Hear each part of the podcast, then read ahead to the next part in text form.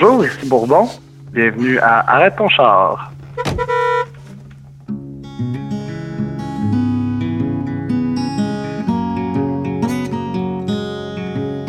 C'est une chanson qui est assez métaphorique pour une raison. C'est que c'est pas quelque chose, euh, mettons le sujet, je suis prêt à parler du sujet, mais je suis pas prêt à en parler en euh, profondeur, mettons. Fait que c'est ça. Ça va me faire plaisir de t'en parler euh, en surface. Ça cogne à ma non-stop, fait que je dans l'entrée? Ça cogne à ma porte non-stop, mais y'a personne de l'autre côté. Ben, je pense que c'est une manière de communiquer puis de toucher le plus de monde possible. Je pense que c'est- c'est l'idée de pouvoir se projeter aussi euh, plus facilement dans des paroles, mettons, peut-être. Ou euh, il y a quelque chose aussi de, du domaine peut-être de la pudeur, d'un point de vue de, l'artiste. Il y a peut-être quelque chose de des trucs qu'on a besoin d'exprimer ou et qui nous inspirent qui nous viennent. Fait que là, on les on les entretient, mettons. Ouais, c'est ça. C'est- comme pour se prémunir peut-être de, de trop s'exposer peut-être dans une sphère plus publique. Si toi cloches résonnent avant. Ouais, mais dans le fond, c'est une, chanson qui parle de, TOC principalement, mais comme faite en, en deux sections. La première, ça parle beaucoup, beaucoup de mes TOC personnels. C'est, là que je veux pas rentrer dans les détails. C'est comme des, trucs qui me qui m'appartiennent. Puis donc, tu sais, c'est comme c'est un peu honteux les TOC aussi, là, parce que comme rationnellement, en en parlant avec des gens, je- tu peux juste faire tu peux pas faire autrement que de trouver ça ridicule toi-même, mais une fois que tu es tout seul puis tu te retrouves dans des situations de stress ou d'angoisse, c'est des, trucs qui ressortent genre euh, naturellement. Genre, il y a comme un réseau de sens affilié à ça, très malsain puis euh, ridicule en quelque part. fait que c'est pour ça que je, ben, bref, ça parle euh, principalement de, santé mentale, I guess, par la bande. On n'a pas bien le choix. La deuxième partie, c'est plus c'est plus relié à quelque chose de terre à terre. C'est vraiment juste une histoire d'ancienne copine, quoi. C'est une affaire d'ex.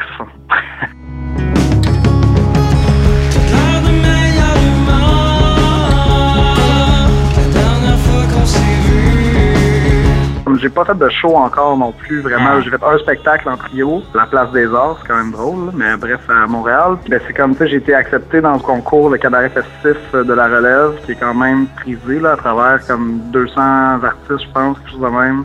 Euh, je me suis retrouvé dans les 12 finalistes. Mais ça va être la première fois qu'on joue euh, full band. Là. Fait que j'ai j'ai eu une pratique à date avec mes musiciennes euh, complets. Là. C'est vraiment embryonnaire encore tout ça. Là. Fait que je pense que c'est normal aussi. Au, au début, je voulais juste pas être dans un groupe euh, entièrement constitué d'hommes. Parce que c'est tout le temps ça qui est arrivé dans tous mes projets. Puis je- des fois, des gars ensemble, c'est rough, c'est lourd. C'est, en tout cas, il y y il y, a- des trucs qui me mettaient mal à l'aise dans ce, ce modèle-là, mettons. Fait que j'ai voulu euh, faire ça au moins mixte. Puis là, un coup que je me suis mis à rechercher avec qui je voulais travailler, avec qui, dans le fond, euh, les musiciennes, ben, ils sont juste accumulés de plus en plus. Puis éventuellement, c'est devenu un peu un move politique ou un genre de défi. Je me suis retrouvé dans plusieurs euh, discussions où des musiciennes euh, disaient qu'il fallait faire l'effort d'engager des filles parce que c'est pas nécessairement un réflexe qu'on a, mais tu sais, il y en a plein des bonnes musiciennes, mais on, on y pense pas nécessairement euh, souvent.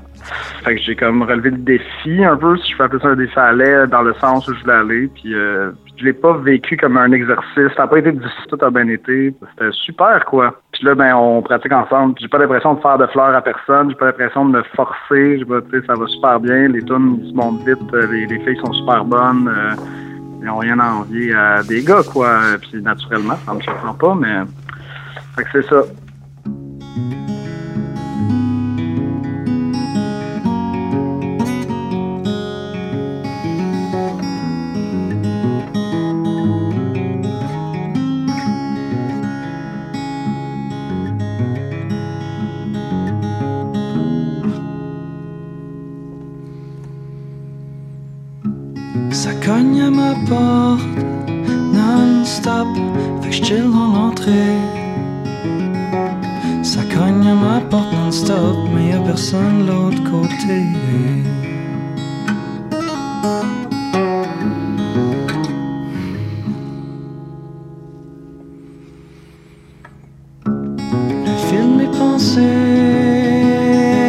me l'écoute à même lardé.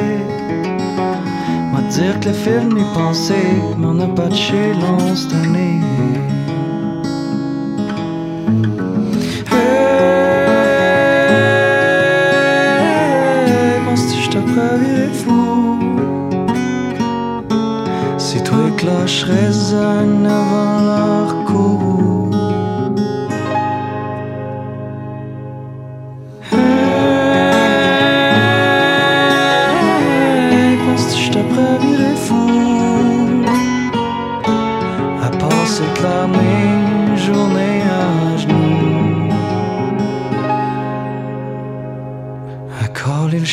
Chant du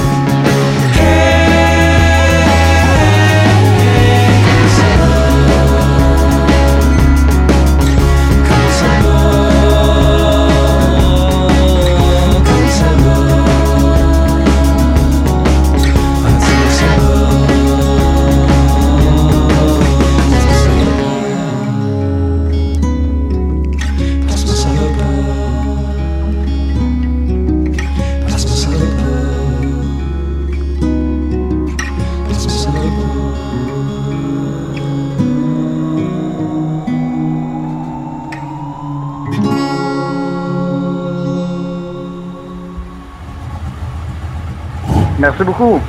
Salut.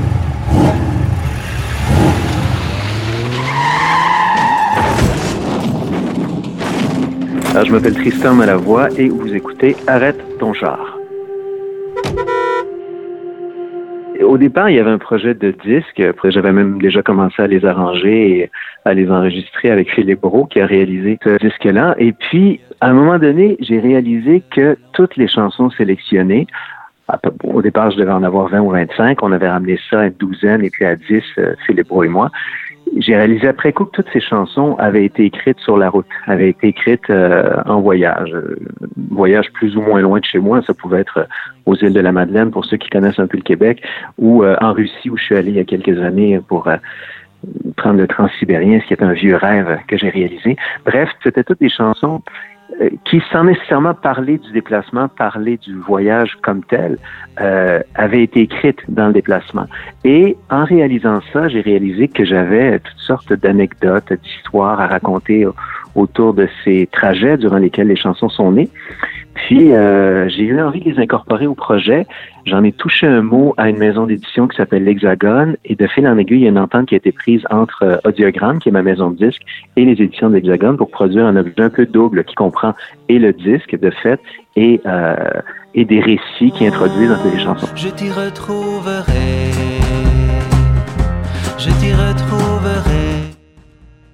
J'écoute beaucoup la radio, j'écoute de plus en plus euh, des balados, hein, comme beaucoup de monde. Il y a vraiment, en France, je sais pas, mais au Québec, il y a vraiment une vague de la de la balado. Je réalise que euh, oui, j'aime beaucoup la musique, mais j'aime aussi les narrations, j'aime entendre des histoires, j'aime les lire, mais c'est vrai que porté par une voix, par le grain d'une voix, ça un charme et euh, une, euh, une couleur particulière. Je suis très, très attaché à ça, en effet. D'ailleurs, on vient de lancer une euh, nouvelle version de l'école des vertiges qu'on appelle une édition de luxe. C'est la formulation de la maison de disques. Mais ce que ça, ce que ça veut dire, c'est que il y a maintenant sous forme audio non seulement les chansons, mais aussi des narrations, des récits qui euh, jusqu'à maintenant était, euh, était purement textuel dans un livre. Alors j'ai enregistré un petit peu avant Noël, j'ai enregistré en studio euh, ces récits, donc qu'on peut maintenant entendre aussi. Contrairement à ce qu'on pourrait croire, les touristes y sont très minoritaires. Ils y sont rares même. Le transsibérien appartient aux Russes. C'est une bonne question. J'avais pas remarqué que le récit euh, de Baïkal Amour était, était plus long que la chanson elle-même. Mais la longueur d'une chanson, ça a peu de valeur en soi. Il y a des chansons de deux minutes qui contiennent l'équivalent d'un roman.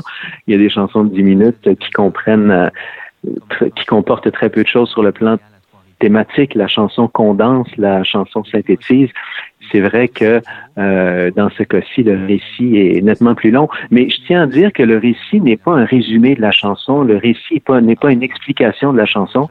C'est important pour moi de souligner parce que s'il fallait qu'une chanson ait besoin d'être expliquée, elle serait un échec euh, obligatoirement. Ce sont des textes périphériques aux chansons. Les récits qu'on trouve dans le livre L'école des vertiges, ce, sont des, des, des, euh, des récits finalement qui installent un climat et puis qui parlent de ce moment où la chanson a germé. J'ai intégré là-dedans aussi toutes sortes de réflexions en roue libre et puis des, des euh, anecdotes de voyage. Parfois, c'est, c'est, c'est, assez amusant, enfin, j'ose le, croire. Parfois, c'est plus grave.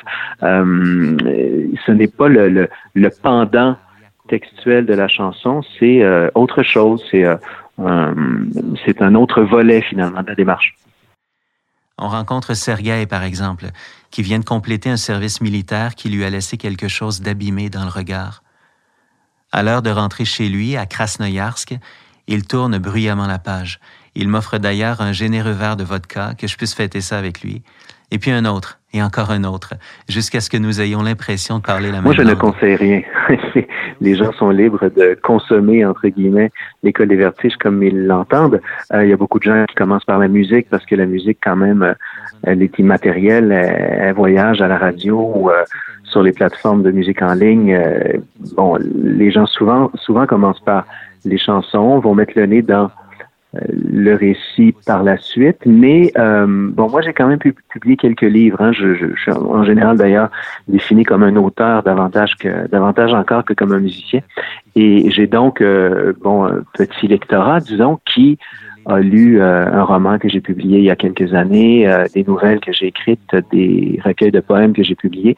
Et ce lectorat a eu tendance à commencer par le livre, ce qui me touche. Donc, eux, ils sont allés retrouver d'abord l'écrivain Tristan Malavoie, puis ensuite ont tendu l'oreille au projet. Mais toutes les formules sont bonnes, hein. il n'y a pas de marche à suivre. Le transsibérien, c'est infiniment plus qu'un train.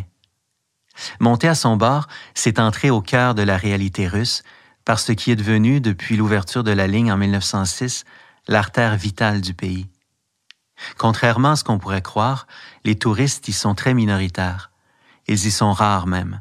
Le transsibérien appartient aux Russes qui y montent pour un trajet de deux heures ou de deux jours, comme on prend chez nous l'autobus pour aller de Montréal à Trois-Rivières ou à Calgary.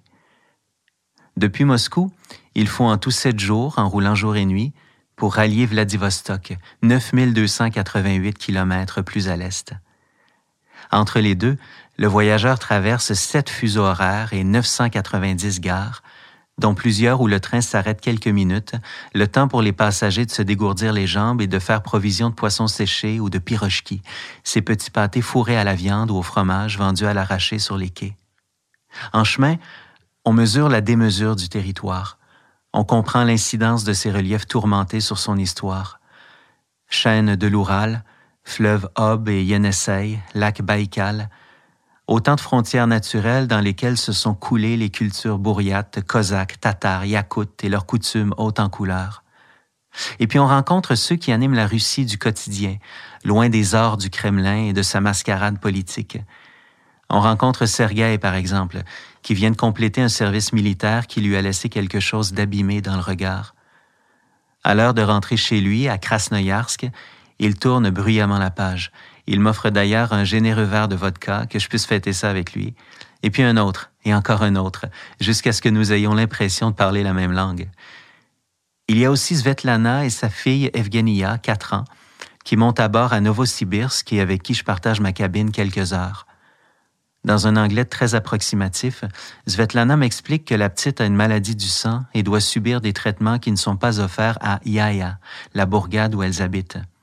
Deux fois par mois, elles prennent le train pour Novosibirsk, à 400 km de chez elles. À voir Evgenia sauter comme une diablesse d'un siège à l'autre, je me dis que les traitements qu'on lui administre sont de la plus haute efficacité. Cette grande traversée, je l'ai étalée sur près d'un mois. Le temps de faire d'assez longues escales à Yekaterinbourg et à Irkoutsk notamment, des villes qui sont des livres d'histoire à ciel ouvert. L'étape que j'attendais avec le plus d'impatience n'est pas une ville, cela dit, mais bien le franchissement de l'amour. Je parle du fleuve, le plus long de Sibérie. Note, derrière ce nom si évocateur, simple transposition phonétique du nom russe amour, il y a en fait un terme bourriade qui signifie boueux. Je laisse chacun en tirer les conclusions qu'il voudra. À l'approche du pont qui enjambe l'amour, donc à Khabarovsk, 8523 km de Moscou, je me redis combien j'ai rêvé ces dernières années de ce pays du bout du monde. Je pense à Andrei Makin, qui a écrit un roman intitulé Au temps du fleuve amour. Ouvrez les guillemets. Le printemps venait et, un beau jour, le village rompait les amarres. La rivière s'ébranlait. D'énormes champs de glace commençaient leur défilé majestueux. Leur marche s'accélérait, les écailles luisantes de l'eau nous éblouissaient. L'odeur âpre de la glace se mélangeait avec le vent des steppes, et la terre se dérobait sous nos pieds, et c'était notre village avec ses isbas, ses haies vermoulues, ses voiles de linge multicolores sur les cordes, c'était Svetlaya qui s'en allait dans une navigation joyeuse. Fermez les guillemets.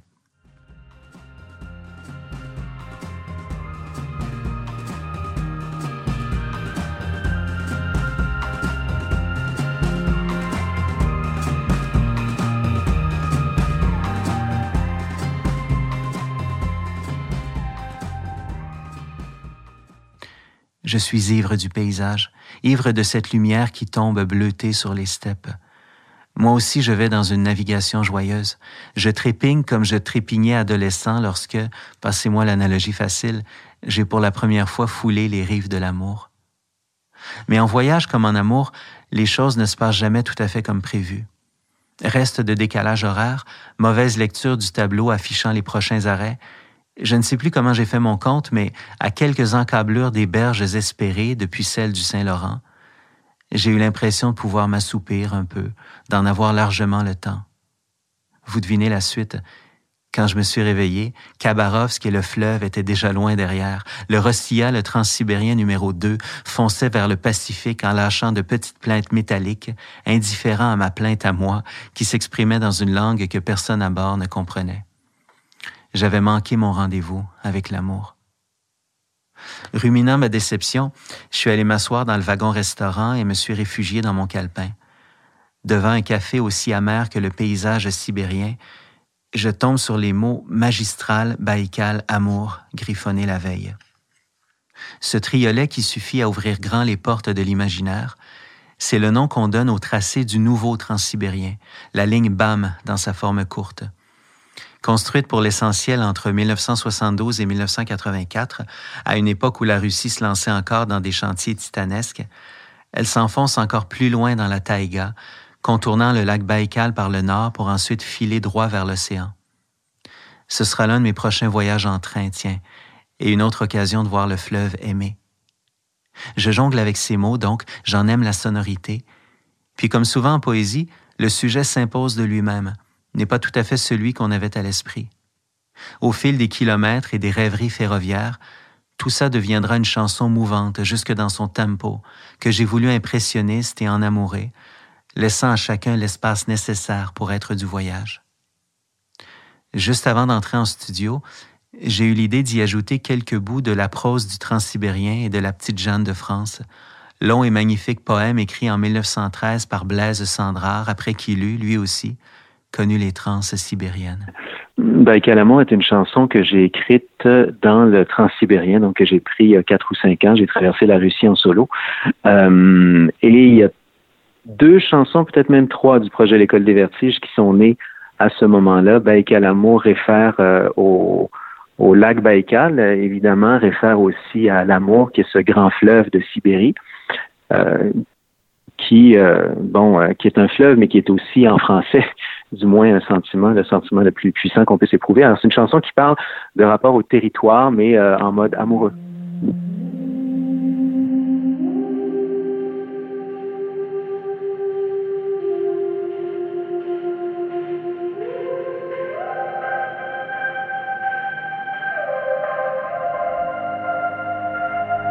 Il y a tout au bout de la terre un fleuve long comme un regard de toi, une eau bleue comme les larmes qui sur tes joues font de lents détours, Baïka l'amour.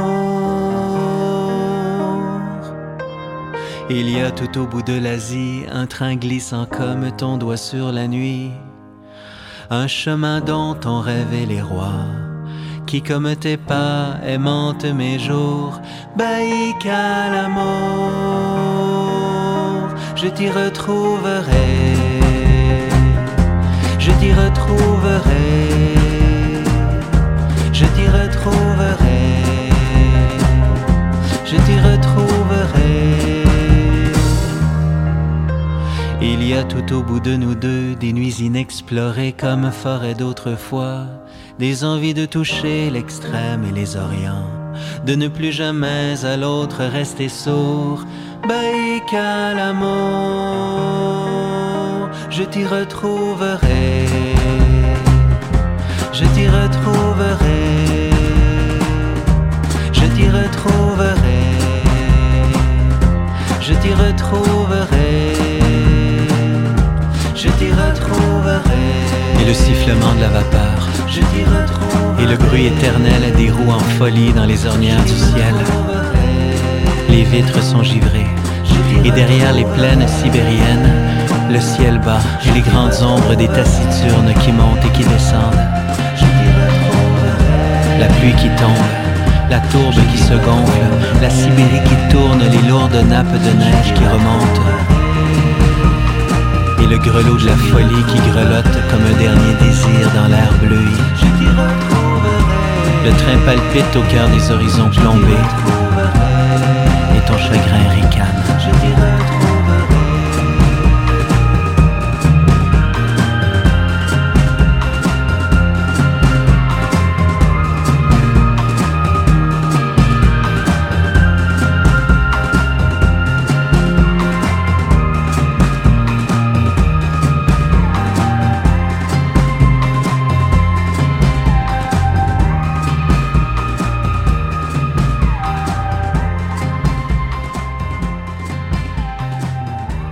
suis né à Sherbrooke et, je, vais assez souvent les voir à CFAC. Ça me fait plaisir de savoir que ça va être diffusé là. Un grand, grand merci. Salut, à bientôt.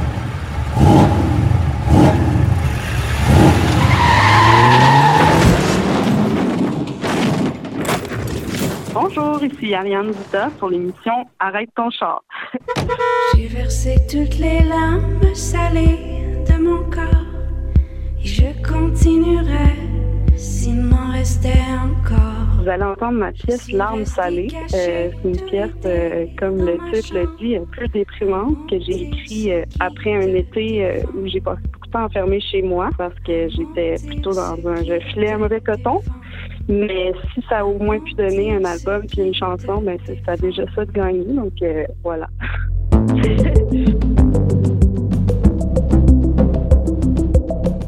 Moi, je pense que ce soit la musique, la peinture, la poésie, euh, je pense que c'est un peu une chance qu'on a de pouvoir euh, être capable de servir de ça pour extérioriser les, ben, les, choses qu'on vit. Ça peut être joyeux, ça peut être triste aussi. Puis euh, tout le monde sait que les émotions qu'on garde à l'intérieur, ça, ça, crée des, bobos. Fait que c'est clair que quand il y a quelque chose qui te hante personnellement, ben je pense que c'est clairement les premières choses qui vont euh, sortir sur papier euh, dans la création.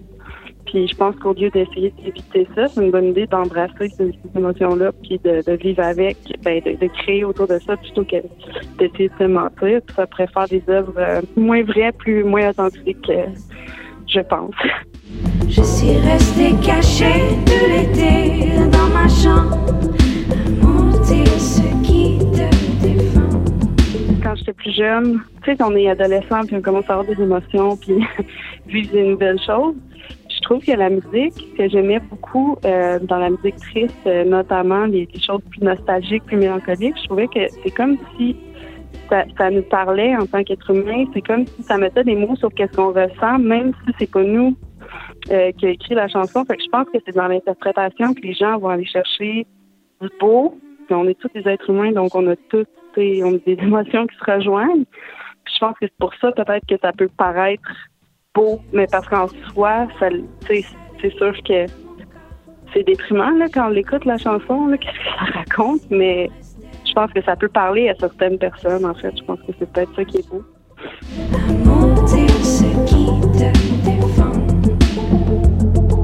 J'ai versé toutes les larmes salées de mon corps. Mais euh, j'ai fait une tournée euh, au mois de novembre, puis euh, il n'y avait pas beaucoup de gens qui, étaient à un, spectacle parce qu'il neigeait, c'est la première grosse tempête de neige, puis il n'y avait personne dans les rues. Puis je me rappelle avoir fait une petite tâche super intime où toutes les personnes qui étaient présentes, ils avaient bravé la tempête pour venir me dire ça, dans le fond, que ça, ça leur avait vraiment parlé, puis c'est vraiment important pour eux d'être là malgré euh, toutes les conditions météorologiques. Fait je me souviens que ce jour-là, je me suis dit, wow, mais même a juste, mettons, une dizaine de personnes ou cinq personnes qui sont là, mais si tous ces gens-là, ils ont été touchés vraiment beaucoup, mais c'est comme si sa salle était pleine dans le fond, pour moi. Donc oui, j'ai c'est ce jour-là, j'ai vraiment compris que ça l'avait ça l'avait fait un petit bout de chemin là. J'ai versé toutes les larmes salées de mon corps et je continuerai s'il m'en restait encore. Je suis restée cachée tout l'été dans ma chambre à mentir ce qui te défend, à mentir ce qui te